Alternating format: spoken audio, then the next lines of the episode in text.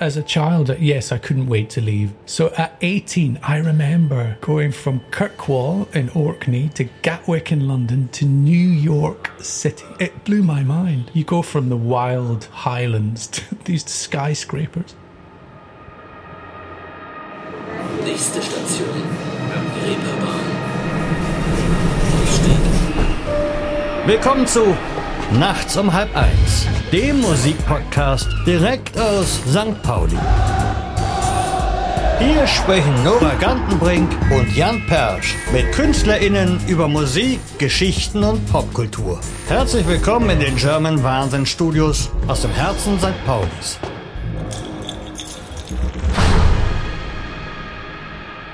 Das ist Erland Cooper. Der Komponist aus Schottland legt viel Wert auf das Verbinden von Musik und Natur, weshalb er auch Nature Songwriter genannt wird. Bei Nachts um halb eins erzählt Erland uns heute, wie es war, auf einer schottischen Insel mit fünf Geschwistern aufzuwachsen, dass er in seine eigene Schule eingebrochen ist und warum er ein Tape in der Erde verbuddelt und alle digitalen Versionen davon gelöscht hat. Also, viel Spaß mit Erland Cooper. Um, okay. So we good to go in there? Yes, we. Okay.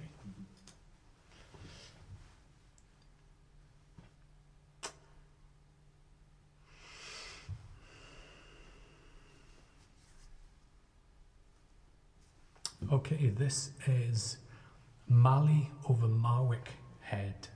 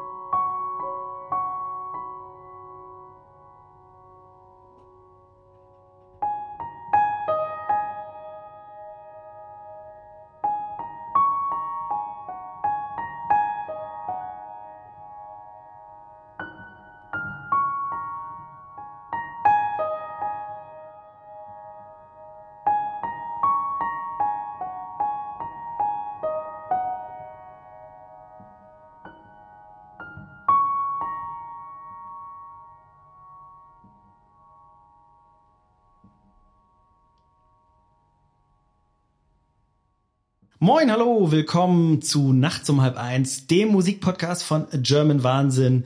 Wenn ihr mögt, bewertet uns doch auf iTunes oder Spotify. Oder, falls ihr Feedback habt, schreibt eine Mail nachts at germanwahnsinn.de.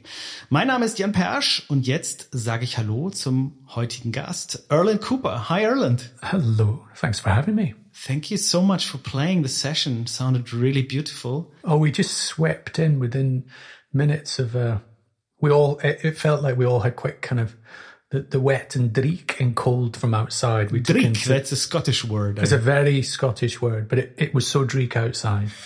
I mean, the rain was coming at me, oh yeah. like from below. Yeah, that's kind of what you know from, Scotland. from your home, right? Exactly. so it swept us up the stairs, and within within half an hour, we were playing these very quiet piano pieces as my fingers were waking up. Yeah, that's a nice, nice image of you, like the, the waves that carry you up the stairs, carry you right into our studio to the piano, and you're taking this sort of image of the rain and encompass, incorporating it in your songs. It's interesting you say the word dreek. I was just thinking about that. The k, you know the dreek. it sounds Dutch to me. It sounds Dutch, or Yeah. in German, it's quite easy to to pronounce that, like So- doch yeah. and loch. yeah, and- right, a bit. Yeah, yeah. Scottish connection. yeah, yeah. You're from the Orkney Islands, up very north in Scotland. That's It's- right. Yeah. Yeah, I, mean, I imagine that must be um, spectacular in landscape, but also boring when you're a teenager. It's interesting you- you mentioned that. Yeah, as a, as a kid, I couldn't wait to leave. Yeah. Um, I grew up on effectively a rock surrounded by the North Sea. And as an adult, I can't wait to go home because it's a rock surrounded by the North Sea. Um, but it is a, a, a it's a group of about 70 islands. Um, it, it's got these incredible extremes of weather that change five times a day. The light, you can never take the same picture twice. It's, it's, it's stunning. Um, and and hard. Uh, uh, but as as a child, uh, yes, I couldn't wait to leave. And I recall uh, eighteen leaving the island. I want to say for the first time, uh, but I'm one. I'm one of six. Uh, so my parents, this family of eight, it Yeah. would have been very unlikely that we would leave. You know, and go on a holiday. Where would you go? Right. Uh, so we were stuck on the island. We would stay there. Our holidays were on the island. So at 18, I remember going from Kirkwall in Orkney to Gatwick in London to New York City. it blew my mind. Yeah.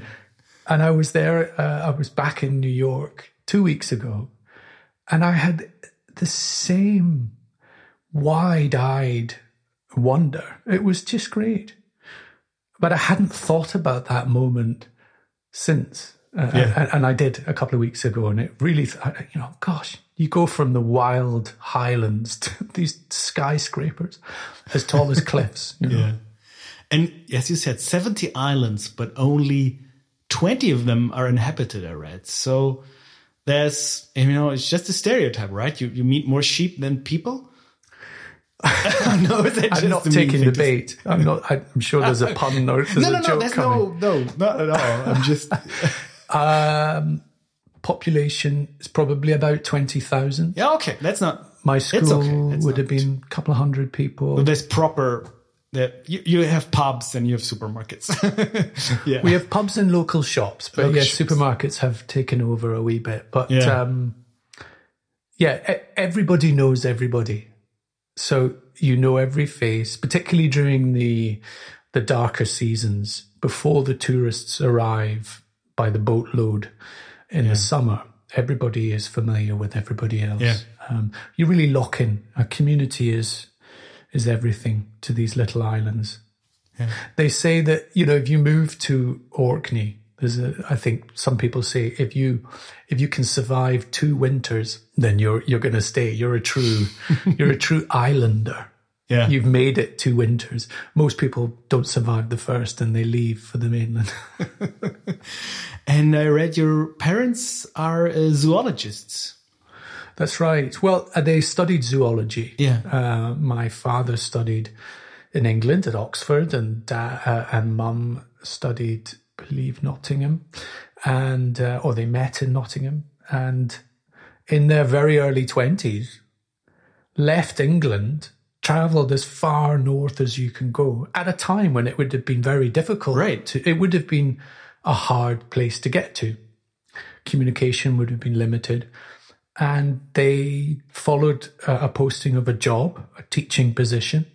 And um, back then, you, you know, you went where the work was. We're, we're quite different now, generationally. We, we, we do what we want to do, where we want to do it. But back then, you went where the job was. They, they looked at each other and probably had a conversation where they said something like, Do you fancy a job here in England or shall we go to the remote Scottish Highlands and Islands?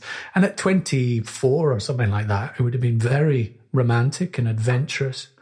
And they settled, became part of the community, had six, six kids, and um, they're still there. Yeah.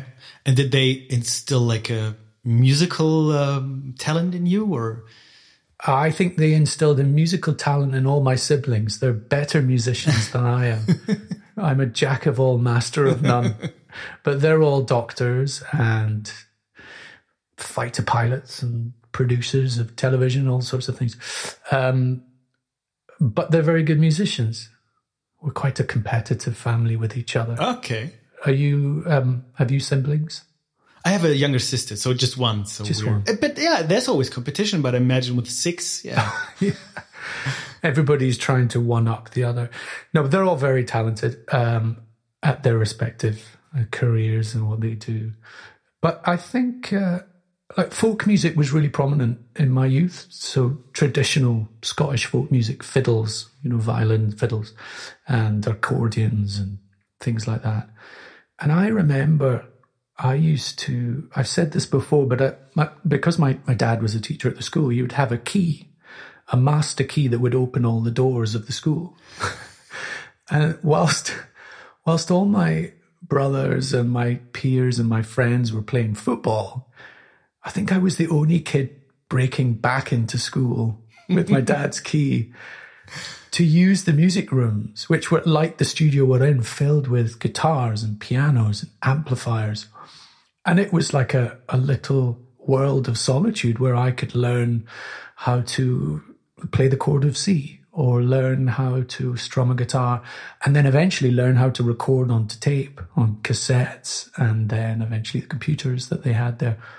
And I would do this as much as I could in the evening, at the weekends, from about 15. okay, Um, wow, Yeah, a lot of solitude um, and exploration.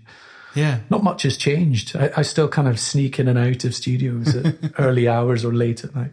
yeah. I saw a video of your your studio in, in London.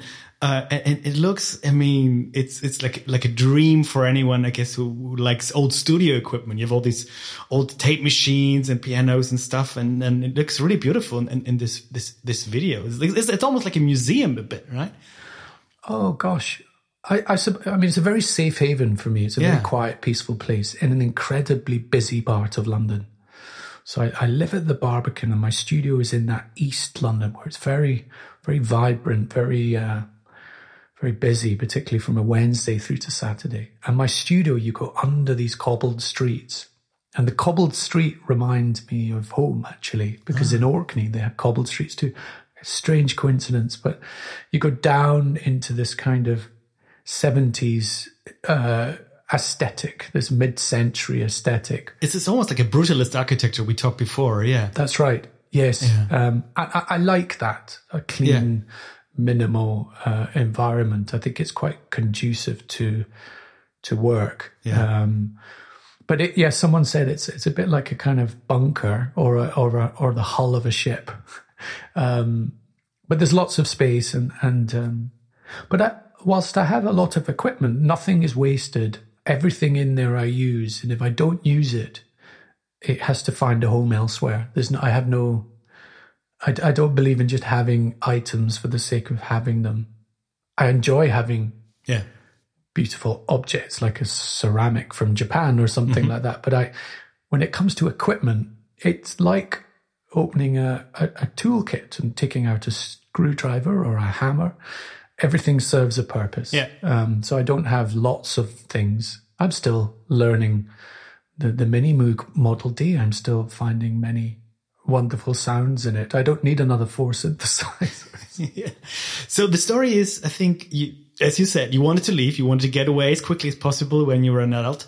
And then you studied engineering. You didn't study music. yeah, my parents, um, I say they were quite strict. I don't, I don't know if that's true, but they, they I never thought to ask them, you know, all my, my siblings were studying medicine, mechanical engineering, botany, all sorts of stuff, interesting sciences. I mean, we're quite science led. And it never occurred to me in a million years, even though I think, you know, I'd done all the, all the mathematics and sciences and all of that at school. And I think I did a, a module of music as well. But I never thought to ask, would it be a, a good idea to study the arts? And I'm sure they would have said yes. But instead, I followed suit. I followed the the the the, the, the kind of culture of sibling, you know. Yeah. And and as you know, a lot about going to university is is really just exploring new boundaries, Getting to know people. getting yes, to know yes. people. My fondest memory is that I I got the great opportunity to study in Budapest Oh, nice. for my third year at a time when it was quite hard to, uh, you know, it was quite far away from Edinburgh and Scotland, and there were no opportunities to do that. I was one of the first to go in, in that in that course, and uh, I had the best time. the best time. Yeah.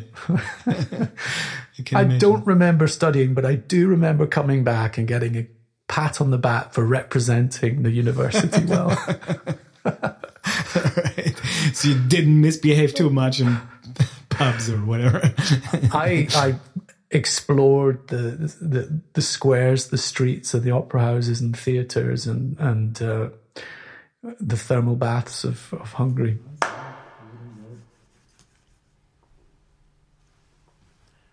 This is Holm Sound.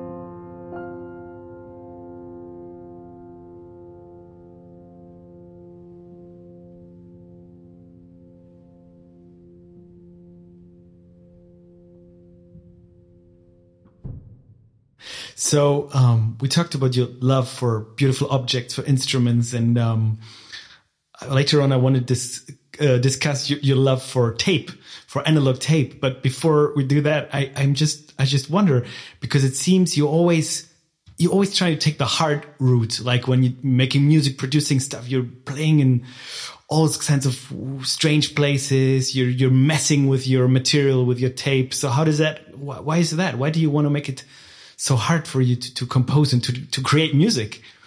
I hadn't thought of it that way, but you use the word material. Yeah. There's something very physical about objects, um, obviously, but there's something quite satisfying and tangible about holding something. I particularly like magnetic tape because it feels quite finite. You've got a limited amount of space on a reel. Um, I work in a digital world as well as an analog world, but at some point, the digital recording touches the analog, the magnetic. And to me, it creates these kind of artifacts, uh, these sounds, these textures. But more importantly, it makes, um, it gives me a sense of moving forward to a completion because when you take the decision to print something to tape, Yeah. Like a photographer would take a photograph, it's done. Right. Many uh, cinematographers, for example, when I read interviews, given the opportunity and they're shooting on digital or they're shooting on tape, um, or, or sorry, on, on 16 or 35 millimeter, they're limited to what they can do due to the cost and the length. And it makes you like like the eye of a hawk. It gives you an absolute focus to kind of Yeah. waste less and value more Yeah. and make decisions that you might not have done or decisions that you, you're kind of moved, it moves you forward. Yeah. Um, but I took that a little bit further on, on, on, on recent works in that I, I created a, a, a classical concerto. I did that up in Scotland, uh, the, the, the conservatory, uh, the, um, yeah, the RCS in Scotland. With- so Europe music for a string orchestra. that's right. And I recorded it with beautiful microphones as we're surrounded by here. And it was like we took the equivalent of Abbey Road up to Scotland. I went with Marta Salogni, incredible producer and engineer, Italian uh, producer. And we recorded the chamber strings group. Spent two days together, recorded in this hall. We set up and then I took it back to London and mixed it with Marta. Once it was mixed, I put it onto tape, put it onto one magnetic tape. So we have to imagine like these huge old reels. Like some people, maybe if they hear tape, they imagine the little old tapes. we put Cassettes, them yes, no. Cassettes, no. Imagine those kind of 70s spy um, movies and you see them in the background or Right. that wonderful film, The Conversation. Um, yeah, so we, we put it onto one of these 10 inch, quarter inch tapes. And then I deleted all the digital files. And Whoops. It felt great. Okay. It felt so good because all of a sudden, this thing only exists in one place. Yeah. It can't be touched by anything. It can't be touched by humans or AI. Any, it can't be touched. It only exists on this magnetic tape. That in itself was interesting and it made this work suddenly feel even more precious. Oh yeah. And, and it was a bit like, do you remember when you used to collect stuff as a kid, whether it was a cassette, whether it was recording songs off the radio before you went to buy them, whether it was a poster or, or whatever, or um, flowers or even butterfly, anything, you know, stones, pebbles. They become precious to you. These objects are precious in our daily lives. Um, and somehow getting rid of its digital footprint made it feel so singular Yeah. and Totally satisfying. feel it. Yeah. And, and when I was recording the ensemble, the cellist came up to me at the end. Uh, they all knew what I was going to do. I was going to delete the files and then do something particularly unorthodox with it, which I'll Yeah. tell you about in a minute. But um, the cellist came up to me and said, uh, "Are you really going to uh, delete all the files?" Yes. And then she said, "And you're going to bury this album in the earth?" Yeah. And I said, yeah. And she said, and of course, like everybody, she says, why? And then I asked her a question. I said, um, but it was such a wonderful session, wasn't it? Such a, it felt like there was real alchemy in the room. And she looked at me and she said, and she had a little tear in her eye and she said, I'll never forget it. And I thought, that's it. Which part of the process Yeah. are the bits that we value the most in what we do? In in the work you do, where are the moments that you find the greatest satisfaction? Is it post edit? Is it pre edit just when you've had your coffee before you meet your guests? Is it when it goes out on a Thursday night or whenever it's broadcast and becomes no longer yours, becomes everybody else's? So it made me ask those questions. And yes, I took this tape, put it in my car, and drove it from London to Orkney, dug a hole, and planted it. Yeah. You put a stone on top of it. I read the story and you told nobody where it was and you went away. You just kept it there for Yeah. one and a half years and you, you planted some hints in videos. You told people you might be able to find it, but it wasn't too easy to find. So it was in the earth for, I think, one and a half years. That's right. And then two fans of yours followed the whole, The clues. the clues. Yes. And they actually found it before the winter, which was good because who knows, two winters. We, you talked about the winters. Yes. No, well spotted. Yeah. Yes, it might. or maybe it would have become really become the landscape. Yeah, so there's this tape in the earth. I mean, that's it's and you didn't even we didn't properly protect it, right? No, that was the intent. Yeah. My my someone had written just by way of context, someone had written an article in a paper and they'd called me uh, nature's songwriter. And I blushed. I was so embarrassed because it's kind of hyperbole. It's like, how can I truly live up to that type of mm-hmm. statement? So I thought, how can I collaborate Okay. with the earth? How can I collaborate with the elements? I've written about the air, the sea, and the land. What about writing with the soil? So this magnetic tape we were talking about, when it's exposed to the elements, salt, light, sunlight, water, it doesn't like those things. In fact, it hates them. Yeah. But I quite like the artifacts of sound that it creates the wobbles, the dropouts, the breaks. Um, so I thought to myself, well, I'll write the piece of music. And in the truest sense of collaboration, I'll record it. Great musicians, wonderful engineers, collaborating every step of the way. And then the last collaboration will be with the soil of Orkney. And I will plant it there for three years. And if no one's found it, I'll dig it up. um, and I will release it exactly as it sounds from the earth. Yeah. And I'll do a performance exactly as it sounds from the earth. So the orchestra will reinterpret the sound. The Oh, score. wow. Yeah. Oh, go- wow. and That's the bit I'm incredibly excited about. Daniel Pioro, sensational artist Mm. and violinist, and, and him and I, uh, I, I wrote the piece with him in mind, and he recorded it.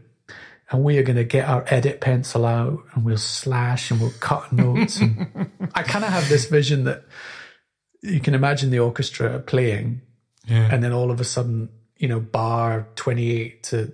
92 is vanished and they all put their bows Yeah. down and we sit in silence. yeah. Who knows? John Cage for 33. Yeah. right. So it was in the earth for only one and a half, only one and a half years.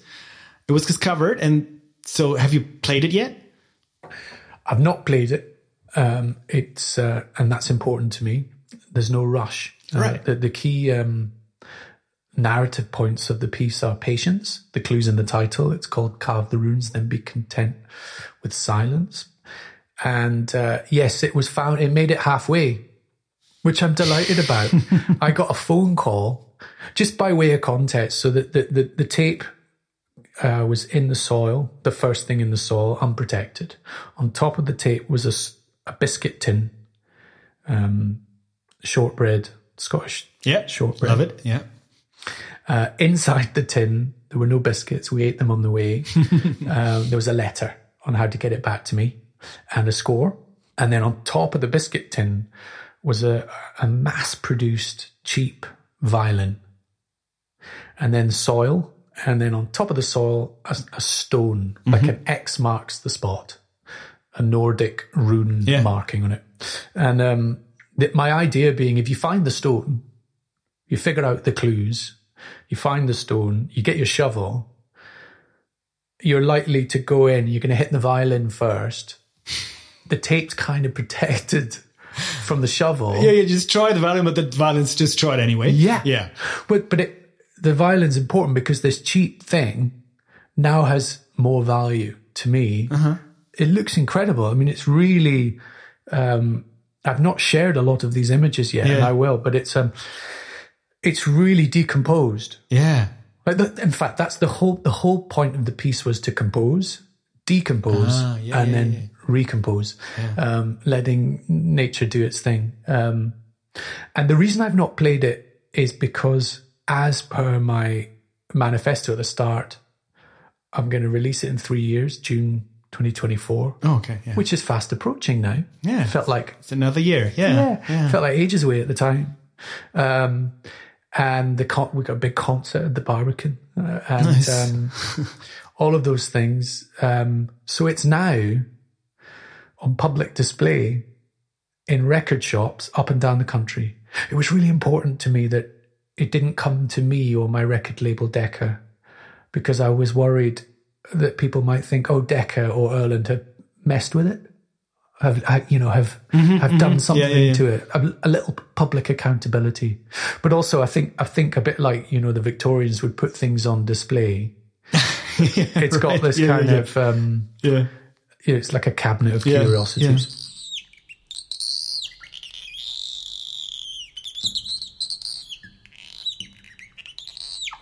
This is one of my favorite voices. My favorite singing voice. It's a it's a robin. It's a robin bird call. Very primitive technology, but it sounds wonderful. This is Folded Landscapes, a variation on movement 7.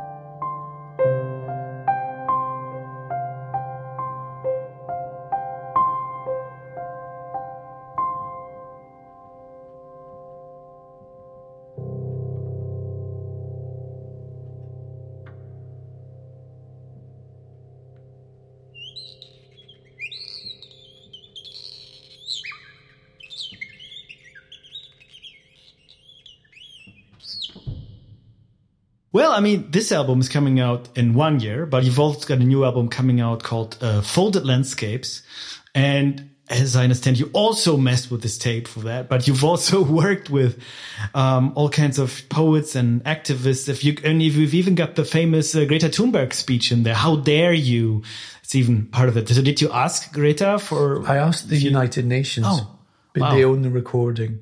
Greta, harder to reach. Um, yeah, and reach than United Nations. Yeah, yeah, The United Nations were incredibly enthusiastic. yeah. Um, and it was important to me not to uh, overuse that part. Yeah. That, that that part forms part of a a murmuration of voices. Her voice adds a kind of a resonance um, along with the sound of children um, and um, our poet laureate and news reports from the BBC and things like that.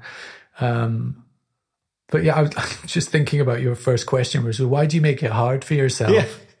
The reason it was really important to, in terms of recording, why I use tape and why I, um, you know, go through these processes. I think the processes that some of the processes we're talking about add some form of value to me as a writer, and I hope that that comes across in the music that's found. Um, but yeah, it's a collaborative work with Scottish Ensemble. It's over seven movements. Yeah, it sounds a bit different than to what we hear today here. Because the pia- here you just play piano and there it's mostly for strings. That's right. Yeah. It's a string. It's a it's a string piece. It, it's written for strings. I did a piano variation uh, just now, but um, yeah, and, and that's the whole point. It's um, I recorded uh, I recorded the ensemble at minus two degrees initially. Oh Jesus! Yeah. So how many people? That was a quartet, In, quartet. a, in a factory, and And they're not used to playing in the cold, No. I imagine. I tell you what, though, they they they had their gloves and their hats, and their, faces were warm and on fire, and and you know they were so lit up. Um, I should say it, this album or this piece of work, Folded Landscapes, touches on the lofty subject of climate change, but I've tried to approach it in a way that, uh, for me, touches on curiosity and observation. Um, and um, yeah, so I recorded initially at minus two, and then I recorded in the studio at kind of 20, and then I was turning the thermostat up to kind of closer to 30. and then this this is a twist of fate, uh, but uh, again, I put it all onto tape. And once I got the recording, I, I mixed it onto tape, and then put it on my studio roof where it would sunbathe. Um, effectively, it got sunburnt, but it happened to get sunburnt on the hottest day of recorded time in the UK. So it's gone from minus two to 40.3 or something like that. yeah, that must have been July 20, 2022, right? July 2022, Yeah. uh, July 19th. Yeah. yeah. And um, so I guess what I'm getting at is that the music and the album thaw from start to finish. It's a very cold, icy listen at first, but by the end, it's really starting to thaw. Uh, You know, if the, begin, the the first movement is almost baroque, Yeah. uh, and the final movement is like a kind of classical ceilidh. Uh, I don't know. Do you know that word, a ceilidh? Mm. Uh, like a, a, a, you might call it a barn dance. You know, like a dance. Oh, all right. so like a Scottish folk thing, like the Spot on. A Scottish folk dance. dance. Um, nice. And uh, but as the music is becoming kind of arguably more hopeful, the uh, fidelity is getting worse. So it's more fragile than ever, and that's my only observation. Which is, you know, it's like a dance to the end of days. And uh, all I discovered was that at the end of the day, we need to waste less, value more, and celebrate and cherish. I hope that a listener can be patient with the work, and it, and and they permit it to thaw Yeah. to it to its um, closing movement. Yeah, I like the idea of that because always like we have, of course, you have the discussion in the UK, but here in Germany as well. And everybody says, oh, you know, all these activists, the Fridays for Future, Extinction Rebellion, whatever they're called. They also, you know, they're, they're all only talking about doom. Doomsday is coming. Every all going to die, blah, blah, blah. But that's not true. If you listen closely to people and if you listen, there are still chances we can still do things if we actually change things. We can change the world, you know, even if it sounds corny.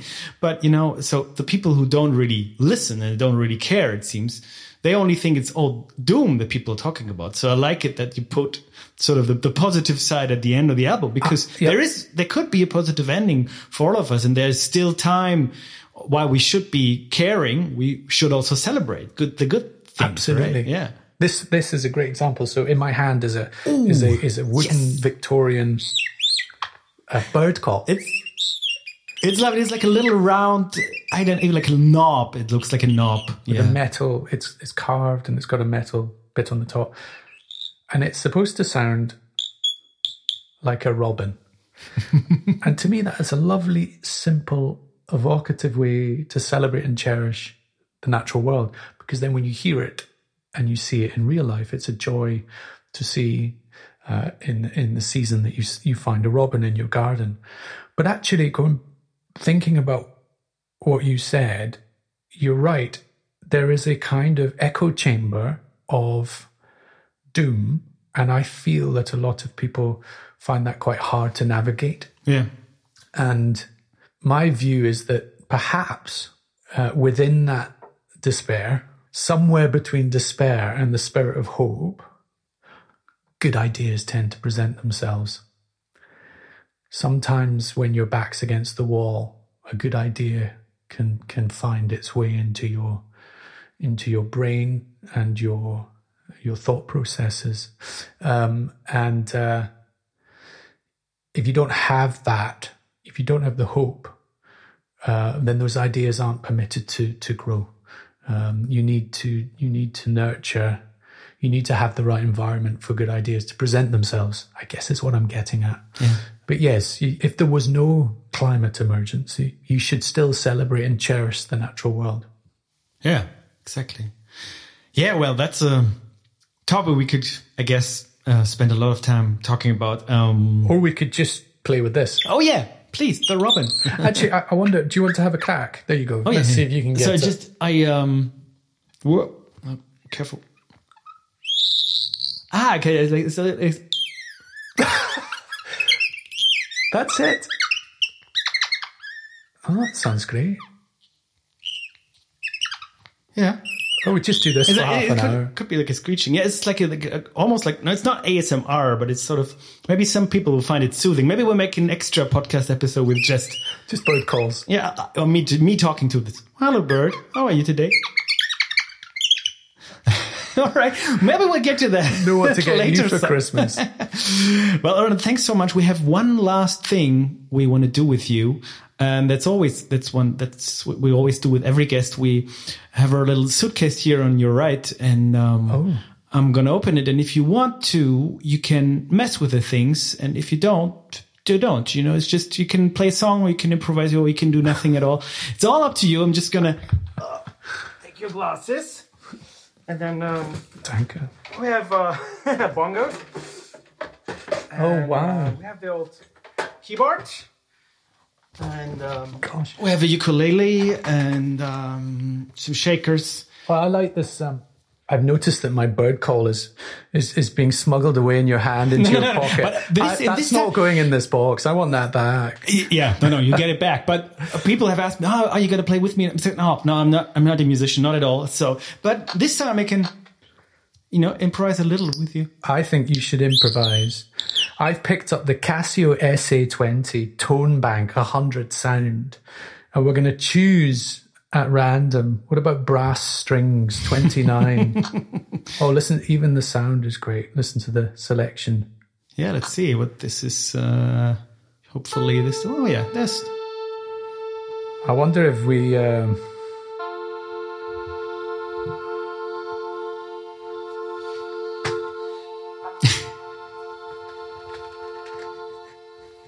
oh, yes. If you put your hand over the speaker, you can get kind of a pulse. Oh yeah.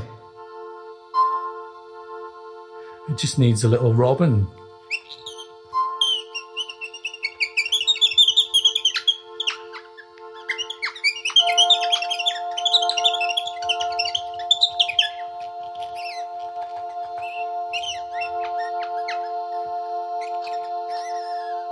I'm very, I could listen to drones for hours. Me too. I, um, let's choose another one. I mean, it's the bird. there's actually a sound called computer sound. oh yeah. It's LCD Soundsystem. Oh, this is great. Yeah, I'm sure you could mess with this. I like that. Yeah. I always, I always like a, a vibraphone or marimba.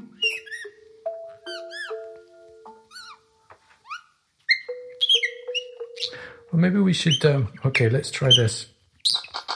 A little ode to uh, Sakamoto on the oh yes, please. The late Ryuichi Sakamoto.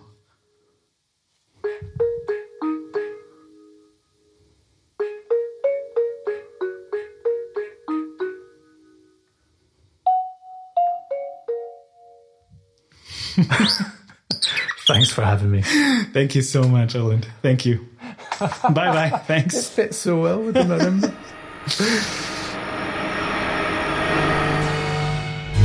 Das war Nachts um halb eins, der Musikpodcast von der Reeperbahn.